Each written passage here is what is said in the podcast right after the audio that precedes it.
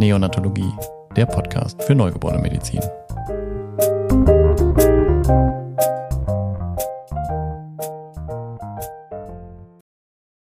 Herzlich willkommen zu unserem Podcast. Heute widmen wir uns einem Thema, das für viele Eltern mit Ängsten und Unsicherheiten verbunden ist, dem plötzlichen Kindstod, auch bekannt als Sudden Infant Death Syndrome, SIDS. Mein Name ist Dr. Ted Driesbach, ich bin Oberarzt in der Abteilung Neonatologie und Pädiatrische Intensivmedizin am Universitätsklinikum Bonn. In dieser Episode möchte ich Ihnen wissenschaftlich fundierte Informationen zu diesem sensiblen Thema geben, um Ängste abzubauen. Außerdem erkläre ich Ihnen, wie Sie die Schlafumgebung Ihres Kindes sicher gestalten können.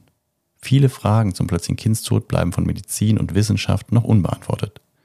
Dennoch konnten in den letzten Jahrzehnten erhebliche Fortschritte bei der Prävention des plötzlichen Kindstodes verzeichnet werden. Aber was verbirgt sich hinter dem Begriff plötzlicher Kindstod und wie ist der eigentlich definiert? Synonyme für den plötzlichen Kindstod sind plötzlicher Säuglingstod oder SIDS. Der plötzliche Kindstod bezeichnet den unerwarteten Tod eines scheinbar gesunden Säuglings, der während des Schlafens auftritt. Diese Todesfälle bleiben selbst nach einer sorgfältigen medizinischen Untersuchung und Obduktion ungeklärt. Die Definition des plötzlichen Kindstods umfasst somit folgende Kriterien. Der Tod tritt bei einem Säugling unter einem Jahr auf, der Tod ereignet sich plötzlich und unerwartet während des Schlafens. Nach dem Tod des Kindes können keine eindeutigen Hinweise auf eine Todesursache gefunden werden, weder durch die medizinische Untersuchung noch durch die Vorgeschichte des Kindes. Andere erkennbare Ursachen des Todes wie Krankheit oder Verletzung wurden ausgeschlossen. Der plötzliche Kindstod ist also eine Ausschlussdiagnose und nicht auf eine spezifische Ursache zurückzuführen. Eine eindeutige Erklärung für den plötzlichen Kindstodes gibt es bisher nicht. Man geht von einer multifaktoriellen Genese aus. Das sogenannte Triple Risk Modell ist eine anerkannte theoretische Erklärung für den plötzlichen Kindstod und wird von vielen Forschern und Fachleuten auf diesem Gebiet unterstützt. Es basiert auf einer Vielzahl von Studien und Beobachtungen, die gezeigt haben, dass der plötzliche Kindstod oft durch eine Kombination von Faktoren verursacht wird. Die Triple Risk Hypothese geht davon aus, dass bestimmte Säuglinge prädisponiert sind, ohne die Prädisposition näher definieren zu können. Hinzu kommt eine kritische Entwicklungsphase der Säuglinge und exogene Risikofaktoren wie zum Beispiel Bauchlage, Rauchen, Frühgeburtlichkeit. Es gibt aber immer noch viele Fragen, die erforscht werden müssen.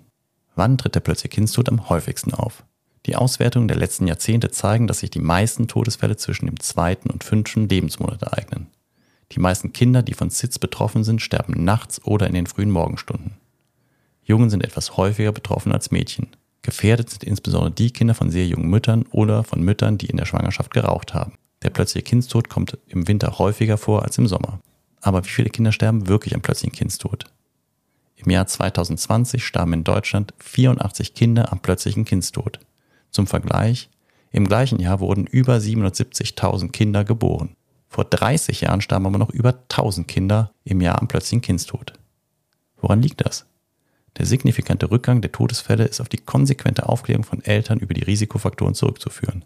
Allein die Umsetzung der Empfehlung, dass Kinder immer auf dem Rücken schlafen sollen, hat tausenden Kindern das Leben gerettet. Folgende Empfehlungen gelten als gesichert und sollten von allen Eltern umgesetzt werden. Säuglinge sollten immer auf dem Rücken und im Babyschlafsack schlafen. Der Schlafsack sollte nicht zu groß sein, damit Ihr Kind nicht hineinrutschen kann. Die Rückenlage ist die sicherste Lage für Ihr Kind, während es schläft. Kopfkissen, Fellunterlagen, gepolsterte Bettumrandung und Kuscheltiere gehören nicht ins Kinderbett. Alle diese Gegenstände können die Atemwege Ihres Kindes verlegen. Als Unterlage wird eine feste Kindermatratze empfohlen, die mit einem Spannbetttuch bezogen wird.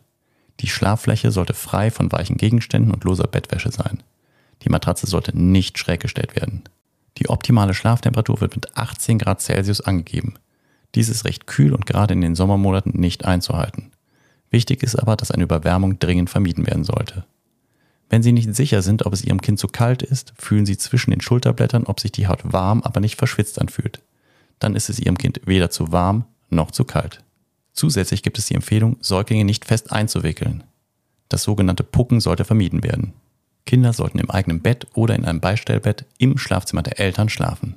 Es gibt Hinweise darauf, dass Schlafen im Zimmer der Eltern, aber auf einer separaten Unterlage das Sitzrisiko um bis zu 50 Prozent senkt. Achten Sie auf eine rauchfreie Umgebung für Ihr Kind, auch schon während der gesamten Schwangerschaft. Stillen Sie im ersten Lebensjahr, wenn möglich, mindestens die ersten vier bis sechs Monate. Wenn Sie diese Empfehlung umsetzen, brauchen Sie sich keine Sorgen um den plötzlichen Kindstod zu machen.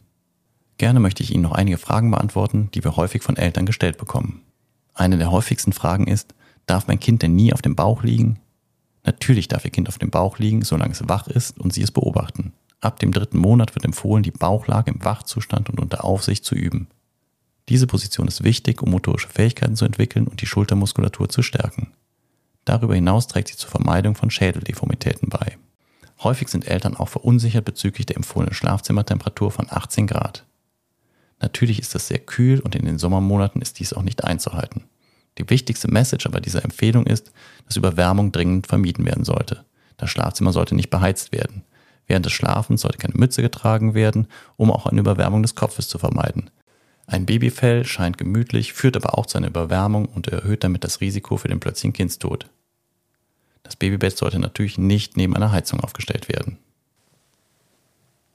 Auch bei der Frage, ob Kinder mit Schnuller schlafen sollten oder nicht, gibt es häufig Unsicherheiten.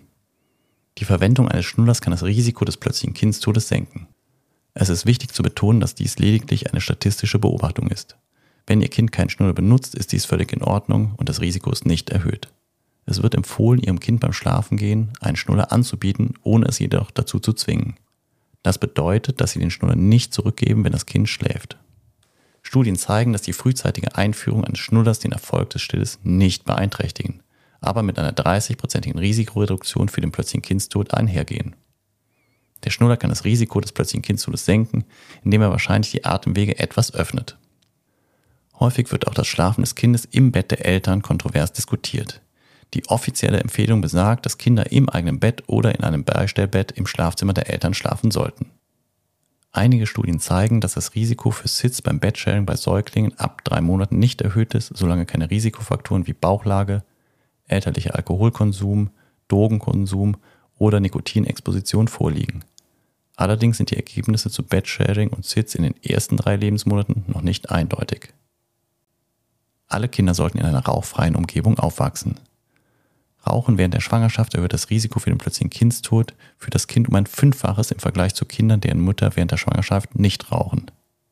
Auch Impfen senkt das Risiko für den plötzlichen Kindstod.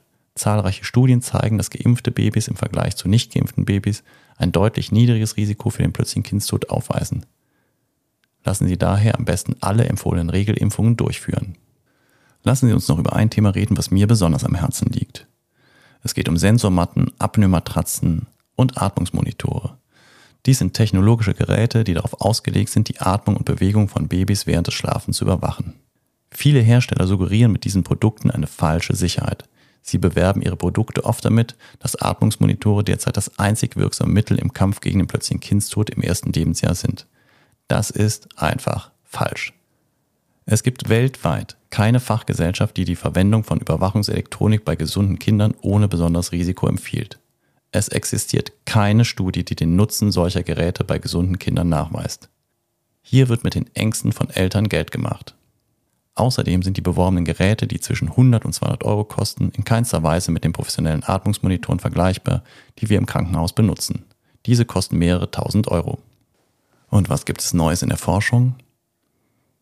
Kürzlich hat ein australisches Forscherteam ein potenzielles Enzym gefunden, das als Biomarker für den plötzlichen Kindstod dienen könnte. Dieses Enzym heißt Butyrylcholinesterase und ist ein Botenstoff, der Signale zwischen Nerven und Muskelzellen überträgt. Bei Säuglingen, die im plötzlichen Kindstod verstorben sind, wurden erniedrigte Konzentrationen von diesem Enzym festgestellt. Weitere Studien sind jedoch erforderlich, um diese Ergebnisse zu bestätigen. Ich hoffe, dieser Podcast hat Ihnen neue Einsichten gebracht, Ängste reduziert und Sie fühlen sich nun besser informiert. Links für weiterführende Informationen finden Sie in den Show Notes und wenn Sie sich mehr für das Thema Neugeborenenmedizin interessieren, hören Sie auch gerne unsere anderen Podcast-Folgen dazu. Ich wünsche Ihnen und Ihrer Familie alles Gute. Wenn Sie noch Fragen zu dem Thema haben, schreiben Sie mir gerne eine E-Mail. Sie hörten Neonatologie, den Podcast für Neugeborene Medizin.